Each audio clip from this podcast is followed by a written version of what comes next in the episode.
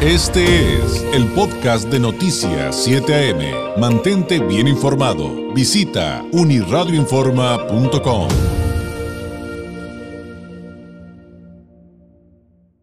Le había prometido que íbamos a platicar del caso Colosio. Finalmente, pues es un aniversario, un aniversario más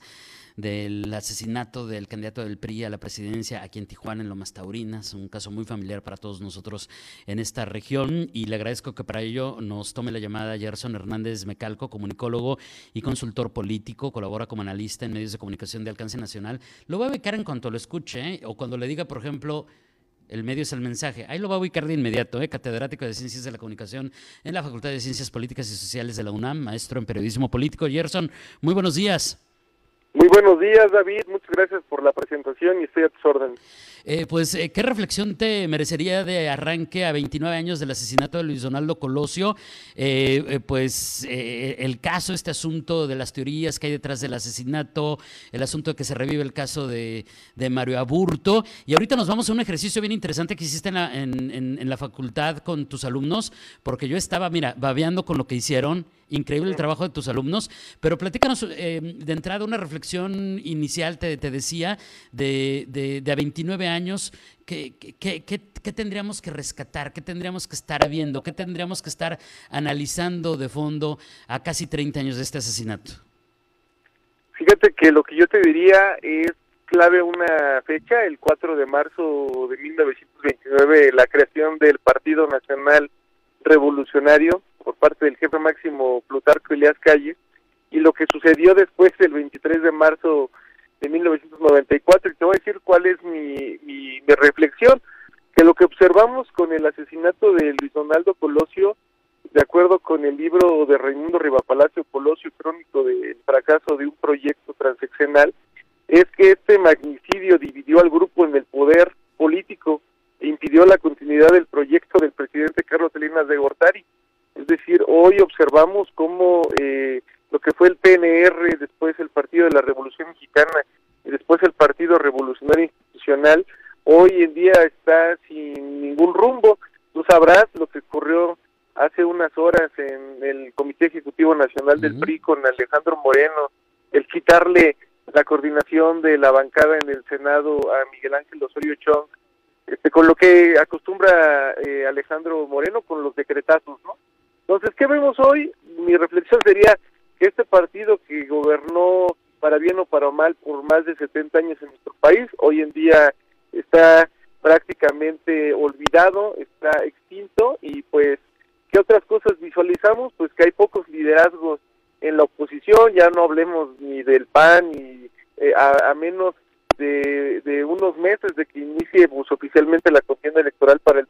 estimado David. Sí, es, es un tema apasionante, súper interesante. Acá, por ejemplo, los, los priistas de antaño em, de, de, Baja California, te cuento así súper rápido, Gerson, este, han, han reflexionado respecto a esto y han dado justamente poco más, poco menos lo que acabas de explicar como razón para renunciar a ese partido y dejar la política o irse a otras fuerzas políticas, que bueno, aquí también históricamente muchos brincaron a Morena de inmediato, pero eso será eh, motivo de otra plática. Oye. Fíjate, súper rápido, ayer anduve en Oaxaca, en la, Confederación Nacional de Gobernadores, en la CONAGO, y esto que dices, observas de los 32 mandatarios, 22 del partido de Morena, y tú te recordarás cómo antes este tipo de eventos pues se caracterizaban por ser todas y todos, más todos, porque eran hombres, gobernadores del PRI. Entonces, lo que observamos sí es un declive por parte de este partido político. Sin duda. Entonces, esto que te estoy platicando es a nivel nacional, no solamente acá en Baja California, donde poco ha pintado el tricolor históricamente hablando. Así es, este, el Partido Revolucionario Institucional me parece que tanto en las gubernaturas como en las presidencias municipales, como en, la, en el Congreso de la Unión se ha visto un debilitamiento y digo aquí el, el, tema de fondo es, como te decía, el asesinato de Luis Donaldo Colosio el 23 de marzo del 94, que hoy se cumplen 29 años, eh, generó para mí una fractura en la continuidad del proyecto político de ese partido y de Carlos Salinas de Gortari, estimado David. Así es. Oye, y ahora sí platícanos eh, de esta Em, eh, pues, eh, ¿cómo se puede decir? Esta actividad de, este, de este trabajo que hicieron tus alumnos, de una reconstrucción histórica del caso, que, que realmente estuvo súper, súper interesante. Fíjate que yo soy profesor ya hace 18 años en la Facultad de Ciencias Políticas y Sociales de la UNAM, doy una, eh, doy una clase que se llama Construcción Histórica de México y el Mundo, y de lo que se trata es justamente de hacer una construcción histórica con diferentes fuentes. Entonces lo que les pedí a, a mi grupo de alumnos es fechas eh, clave como la firma del Tratado de Libre Comercio, la expropiación petrolera allá en el 38 y lo que ocurrió el 23, el 24 de, de marzo en los periódicos eh, a raíz del asesinato del Ronaldo Colosio. Este trabajo en particular fue, lo voy a mencionar porque hay que darle crédito a quien lo merece, de Guadalupe Altamirano, Paolo Montante, Fernanda Ramírez, Amayari Toxi y Eric Varela son alumnos de segundo semestre de todas las carreras, internacionalistas, politólogas, politólogos, eh, comunicólogos, colegas sociólogos. ¿Y qué es lo que hicieron? Fueron a la Hemeroteca Nacional a investigar en los periódicos qué se publicó eh, al siguiente día. Y fíjate que en todos los medios se mostró la imagen sin censura del cuerpo del candidato periodista siendo arrastrado, cargado a causa de los disparos. En el periódico Reforma en sus ocho columnas tituló Asesinan a Colosio. En el Universal, abro comillas, asesinan en Tijuana de dos disparos a Osvaldo Colosio. Y en otras, pues también en la primera plana, recibió en cabeza y abdomen los impactos, el homicida detenido y se agregaba que el presidente Salinas declaró que se habría una investigación de fondo. En Excelsior, eh, la nota decía, pereció en un atentado a tiros de Osvaldo Colosio líneas abajo se explicaba que un hombre se acercó con una pistola en mano entre la multitud, se llevó la mano derecha a la cabeza y cayó y todo fue confusión. Además de que se detuvo a Mario Aburto Martínez, presunto asesino, y desafortunadamente en las crónicas, como todos yo lo sabemos, de nada sirvió que pues, el sonorense fuera trasladado a una, en una ambulancia en un hospital, ya que a pesar de que los médicos pidieron a varios donadores de sangre, pues el candidato falleció. El semanario Proceso, pues que sigue siendo un, un texto de consulta para quienes nos gusta estar informados de los asuntos públicos, en la portada mostró un fondo eh, blanco y con letras en, en, rojo,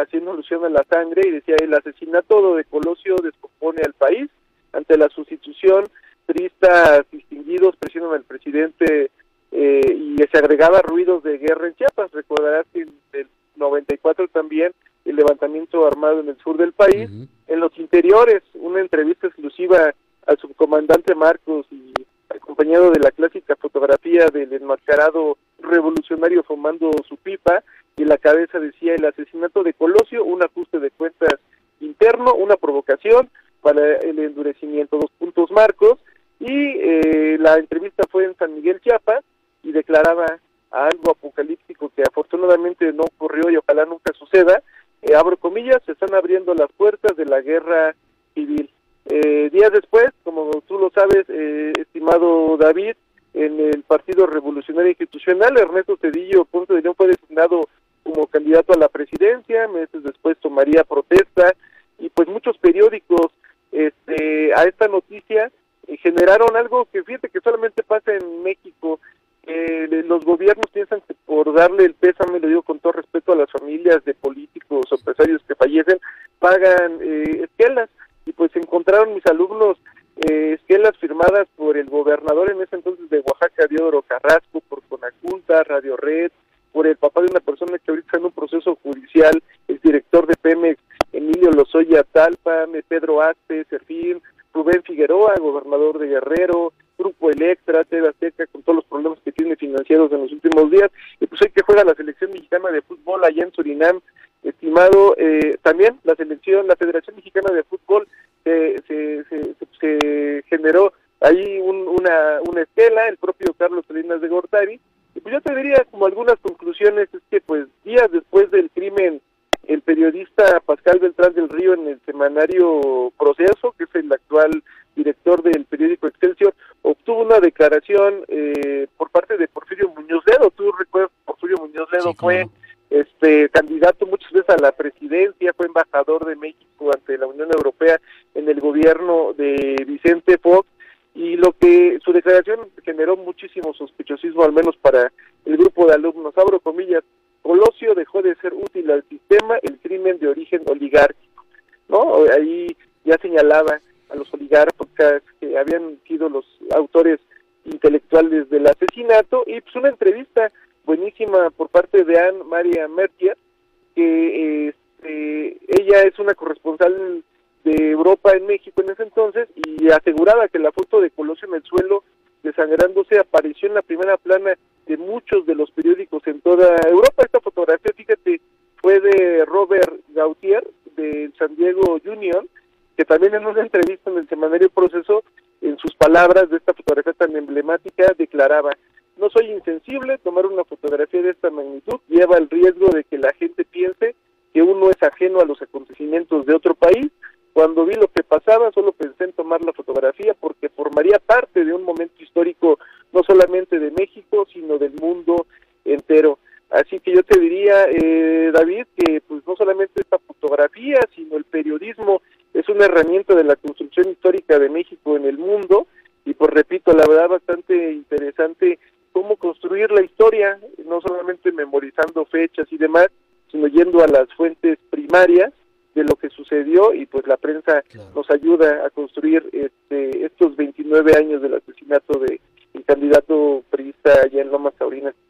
allá en, en Tijuana, estimado David. Sí, y, y, esa, esa foto que le dio la vuelta al mundo de nuestros colegas en ese entonces del San Diego Union Tribune, sin duda, sin duda, efectivamente fueron de controversia, pero yo estaré totalmente de acuerdo, pues forman parte de un momento, como decía el periodista, el fotoperiodista, decía, pues estaba ahí, es el momento y logré que quedara plasmado y finalmente ese, es, ese, es, ese es su labor, ese es su trabajo, para ahí está, eh, eh, estar ahí, estar en el momento preciso y como bien has explicado, una herramienta del periodismo, pero que de fondo pues permite la construcción histórica de un momento, de un hecho, de una ciudad, de un, de, de un país, Gerson. Oye, te agradezco enormemente, lo único que tendría que preguntarte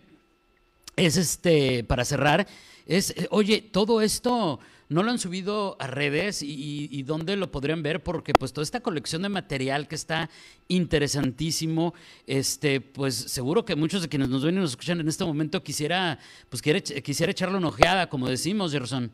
Claro que sí, mira, yo para todo le tengo que pedir permiso a mis alumnas y alumnos,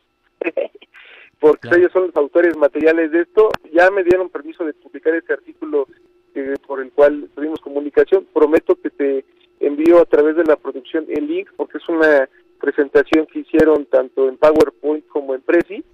donde la verdad es que no tiene, este, tiene mucho valor histórico y con mucho gusto te lo comparto para que lo podamos ahí difundir y pues que sirva de algo estas horas en la hemeroteca de mis alumnas y de mis alumnos, estimado David, con mucho gusto.